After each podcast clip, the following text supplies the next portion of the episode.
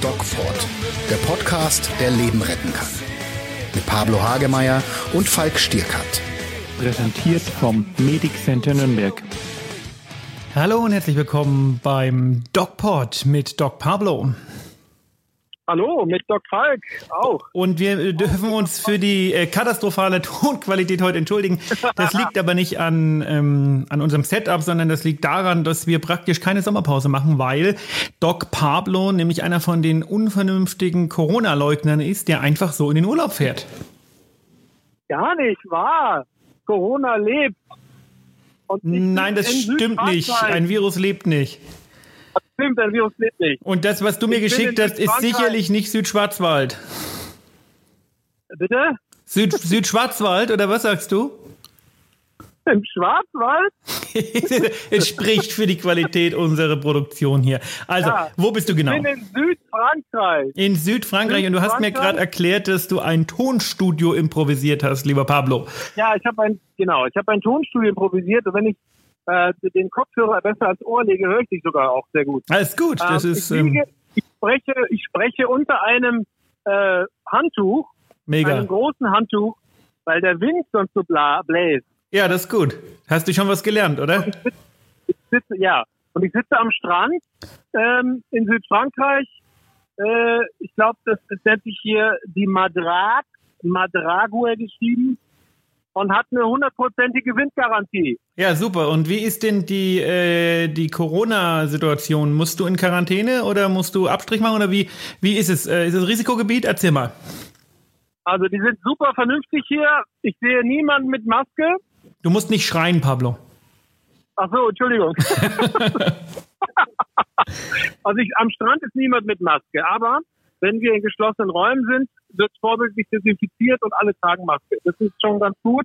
Im Supermarkt war es auch wunderbar, sehr vorbildlich.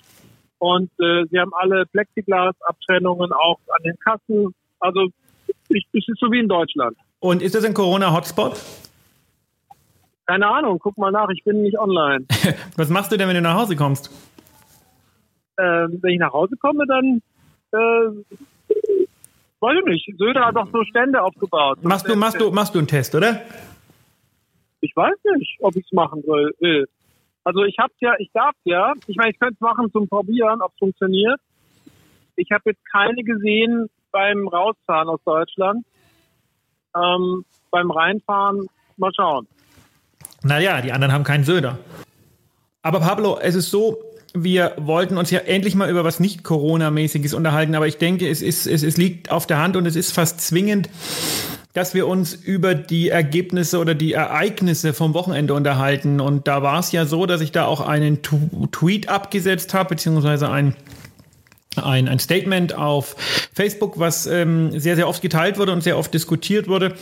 Und ich möchte mich mit dir darüber unterhalten, was da eigentlich jetzt wieder am Wochenende los war und ähm, wie es sein kann, dass auch unabhängige Journalisten wie zum Beispiel Dunja Hayali ähm, in eine Demonstration oder ein Dreh in einer Demonstration abbrechen kann, wo Menschen für Grundrechte demonstrieren, die aber die Grundrechte der anderen nicht ähm, respektieren. Wie, ähm, wie siehst du das? Äh, ich muss gestehen, ich war in der Zeit, wo das passiert ist, auf der Autobahn und äh, habe das, glaube ich, nicht so mitbekommen. Was war denn los? Das ist, das ist immer die erfrischende, das ist immer die erfrischende Frage von Pablo Hagemeyer. Ähm, wir machen eine kleine Zusammenfassung. Was ist am Wochenende passiert? Es gab in, ähm, in Berlin gab es eine Demonstration, ähm, angeblich für Grundrechte, wo also ein wirrer Haufen Corona-Leugner, Rechtsextremer, Linksextremer und Verschwörungstheoretiker gegen die Corona-Maßnahmen demonstriert hat. Allerdings ähm, ja. beriefen sich diese Menschen dabei auf ihre Grundrechte, waren aber nicht bereit, die Grundrechte der anderen, sprich Pressefreiheit und ähm, auch das Grundrecht auf ähm, Gesundheit, Gesundheit. Zu, zu, achten. Eben. Sprich kein Abstand, keine Masken und am Ende wurde das Ganze aufgelöst und ähm, oh. Und ähm, jetzt äh, wird natürlich darüber diskutiert, wie weit man äh, gerade in den heutigen Zeiten eigentlich mit der Versammlungsfreiheit gehen kann, ähm, wo wir doch, und das ist auch ein Argument, was ich immer wieder vorbringe, ähm, ein Verbot von Großveranstaltungen haben und dann dürfen da 10.000 Leute durch die Gegend laufen. Und ich denke, das ist eine ja. Sache, die man, die man stark ähm, diskutieren muss. Absolut. Aber Dunja Halali hat sich ja wahrscheinlich für die, für die rechte Sache eingesetzt, oder? Aufklärung, Informationen. Ja, für die und, rechte äh, Sache ist in, also ist im Zusammenhang mit dieser Fragestellung vielleicht ein bisschen die falsche Wortwahl. Ähm, ja, ich meine die richtige Sache, meine ich. Naja, das, das also das kann man ja diskutieren. Das kann man ja diskutieren. Hab, wir haben das ja für unser Buch auch so ein bisschen äh, mal in den Fokus genommen. Was ist mit Presse? Was machen die das Richtige und machen die es nicht das Richtige? Ich habe ähm, relativ viel dann auch von den Statements von Dunja Hayali gelesen. Ähm, einfach zur Zusammenfassung mal. Die ist natürlich auf diese Demonstration gegangen und hat versucht, neutral darüber zu berichten, ist dann massiv attackiert worden, trotz Sicherheitsdienst und musste dann ihren Dreh abbrechen. Ähm, man wird das sicherlich am Donnerstag auch in ihrer Sendung äh, sehen und thematisiert bekommen. So, das ist, äh, sind, sind jetzt mal mal die Fakten. Ähm, die rechte Sache, wie du es nennst, das ist natürlich so die Frage, weil, und das ist meine persönliche Meinung und ich glaube, die ist, äh, kann ich auch begründen, ähm, die Frage ist, wie viel Schwachsinn sollte oder bis, bis wohin sollte Presse Blödsinn und Schwachsinn einen Raum, eine Plattform bieten. Und da bin ich schon zwiegespalten, weil ich denke, okay, ähm, es ist ja so, dass die, ähm, dass die Presse, gerade die öffentlich-rechtliche, neutral berichten muss. Das heißt, sie muss eigentlich allen Seiten irgendwo eine Plattform bieten. Die Frage ist, wo, wo bis wohin geht das? Also wenn ähm, diese, diese Seiten so obskur und so verrückt werden, ähm, dass man eigentlich sagen muss, das ist nur gefährlich, dann bin ich der Meinung, äh, wird die Meinung dieser Spinner aufgewertet. Das ist wie wenn jemand sagt, die Erde ist flach. Ja, den lade ich auch nicht in eine Diskussion darüber ein, ob die Erde rund ist. Es gibt einfach bestimmte Dinge, die sind als gegeben geben, müssen wir die hinnehmen und ähm, dürfen die nicht immer wieder aufwärmen und diskutieren. Deswegen finde ich schon, ähm, oder finde ich klar, muss man da vielleicht als in, investigativer Journalist muss man da hingehen, ja, und die macht ja auch eine gute Arbeit. Ich mag die Dunja Hayali, ne? Die, ich mag nicht ja, in allen Dingen ihrer Meinung sein, aber ich mag die Arbeit, die sie macht und das muss man respektieren. Aber äh, ob es sinnvoll ist, die, ja. ja. Naja, also was ich jetzt so mitkriege, wenn du das so erzählst, die Dunja Halali wirft sie natürlich auch in, ins Getümmel, ja. Und dadurch verstärkt sich die Aufmerksamkeit für diese Splittergruppe, die da Corona leugnet und unter die sich natürlich auch Rechtsradikale mischen. Ähm, das heißt, die Problematik ist eigentlich die, dass hier so ein starker Wind weht, dass ich gar nicht weiß, ob du mich hörst. Ich höre dich super. Und die zweite, die zweite Problematik ist, glaube ich, dass sie die Aufmerksamkeit eigentlich auf die lenken sollte, die vernünftig sind, nicht? Genau. Und, und das wird daran halten, welche, welche Personen verhalten sich vernünftig und die anderen, ja, die ignorieren wir einfach mal kurz und, und lassen es, lassen sie nicht medial so groß werden. Richtig. Ja? Ich habe das ja schon in der letzten Folge gesagt. Ähm, ich nehme da als Beispiel einfach den Impfgegner, der in der Talkshow sitzt und jetzt mit einem richtigen oder vernünftigen normalen Menschen, einem Arzt oder einem Wissenschaftler oder so diskutiert. Natürlich hat der Wissenschaftler recht und äh, da gibt es auch nichts zu deuten, aber durch allein durch das Einladen des Impfgegners bekommt derjenige mit seiner völlig skurrilen und abartigen Meinung natürlich eine Plattform geboten, die den Eindruck erweckt, es gebe alternative Wahrheiten, ähm, bei denen man sich jetzt eine aussuchen kann. Und das finde ich halt hochgradig gefährlich.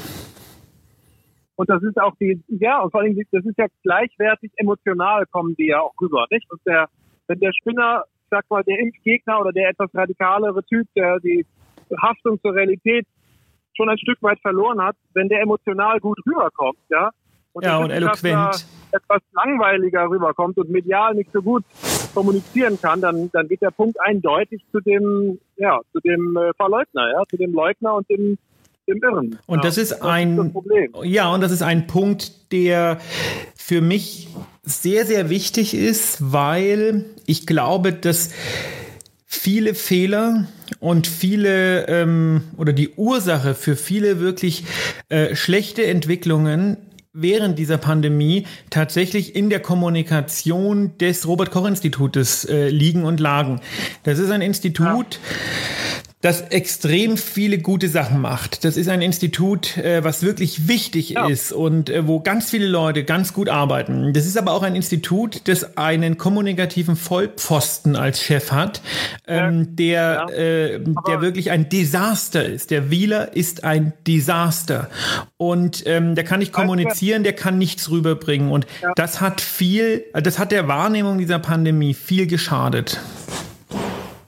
Wir sind ja als Ärzte der Wiener ist ja Tierarzt, aber es kommt noch dazu. Als Ärzte sind ja auch nicht, auch nicht immer, immer so äh, genial. Ne? Also die Mediziner und Wissenschaftler müssen, glaube ich, für die Zukunft viel, viel besser werden in der Wissenschaftskommunikation. Genau, und, und das ist Kommunikation mit dem, mit dem Patienten. Ich meine, was völlig korrekt. anderes mal aus dem Zusammenhang, aber wir sagen ja auch unseren Patienten, Vorsicht, jetzt tut's mal kurz weh, ja, wenn sie eine Spritze kriegen. Ja, genau. Und da wissen wir, das verstärkt ja die Schmerzwahrnehmung, wenn man jemandem sagt, es tut jetzt weh. Und äh, das ist das ist ähm, völlig, völlig konträr. Und das ist völlig korrekt. Und äh, da könnte man jetzt einwerfen, dafür gibt es ja den Wissenschaftsjournalismus, aber der Wissenschaftsjournalismus, der macht genau einen Fehler, der setzt nämlich verschiedene Denkkonstrukte gleichwertig an, weil der Wissenschaftsjournalist an sich ja dann doch auch keine wirkliche wissenschaftliche Ausbildung hat. Deswegen sollte um, die, die, die medizinische Kommunikation, die Wissenschaftskommunikation meiner Meinung nach in der Ausbildung der Ärzte ein äh, separates Fach sein. Also ich finde, äh, die, die Medizinkommunikation, die in der Uni überhaupt nicht gelehrt wird, das ist einfach ein nicht existentes Fach, sollte äh, einfach aufgenommen werden. Äh, ja, noch ein Fach mehr in der Medizinstudium zu lernen, ist, glaube ich, weiß nicht, ob die Zumute ist, aber ein paar. Ja, aber es gibt so viele Blödsinnsfächer, die kein Mensch braucht. Ethik der Medizin, Geschichte der Medizin, das sind alles Fächer, die braucht wirklich niemand.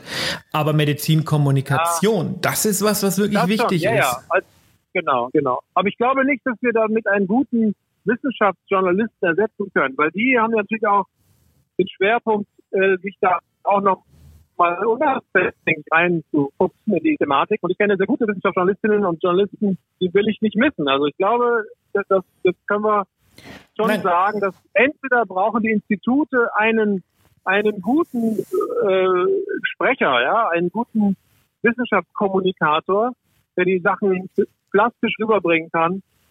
Ähm, ja, ich glaube ja auch nicht, dass das die Wissenschaftsjournalisten ersetzen soll, sondern ich denke, ähm, dass das einfach Teil des ärztlichen Handels werden sollte. Ja, ähm, schau, ja. allein so jemand wie den Wieler da hinzusetzen, ähm, da gibt's ja, das ist ja eine, das ist ja eine Kaskade an Fehlentscheidungen, die da getroffen wurde.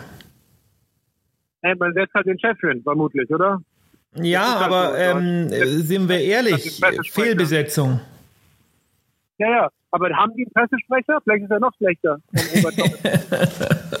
also wir sind uns einig, Wissenschaftskommunikation könnte ähm, derartige Dinge, wie am Wochenende passiert, äh, durchaus ähm, nicht verhindern, aber kleiner machen. Ja, weil Kommunikation bedeutet genau. ja auch, wem gebe ich die Möglichkeit, auf einer großen Plattform zu kommunizieren. Und auch da muss man einfach, ähm, muss man einfach gucken, bestimmte Leute sollten sie einfach nicht haben.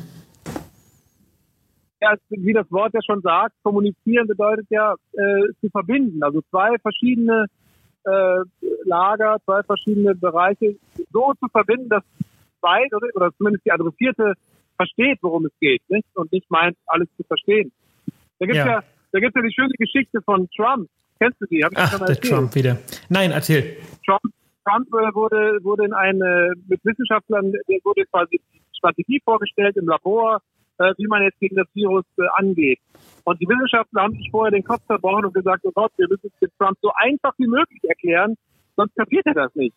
Also haben die Wissenschaftler ihm total einfach erklärt, wie das ist, der Zusammenhang zwischen Virus und Impfung und Antikörper und so. Und dann hat Trump gesagt, danach, hat gesagt, er ist ein Genie, er versteht das total, wie das funktioniert. Und das war auch ein Grund, warum er dann ein paar Wochen später vorgeschlagen hat, man möge doch äh, Desinfektionsmittel injizieren, um das Virus zu bekämpfen. Ah, okay, ich verstehe. Na gut, also das wir geht sind nach hinten los. Ja? Einfach kommunizieren geht nach hinten los.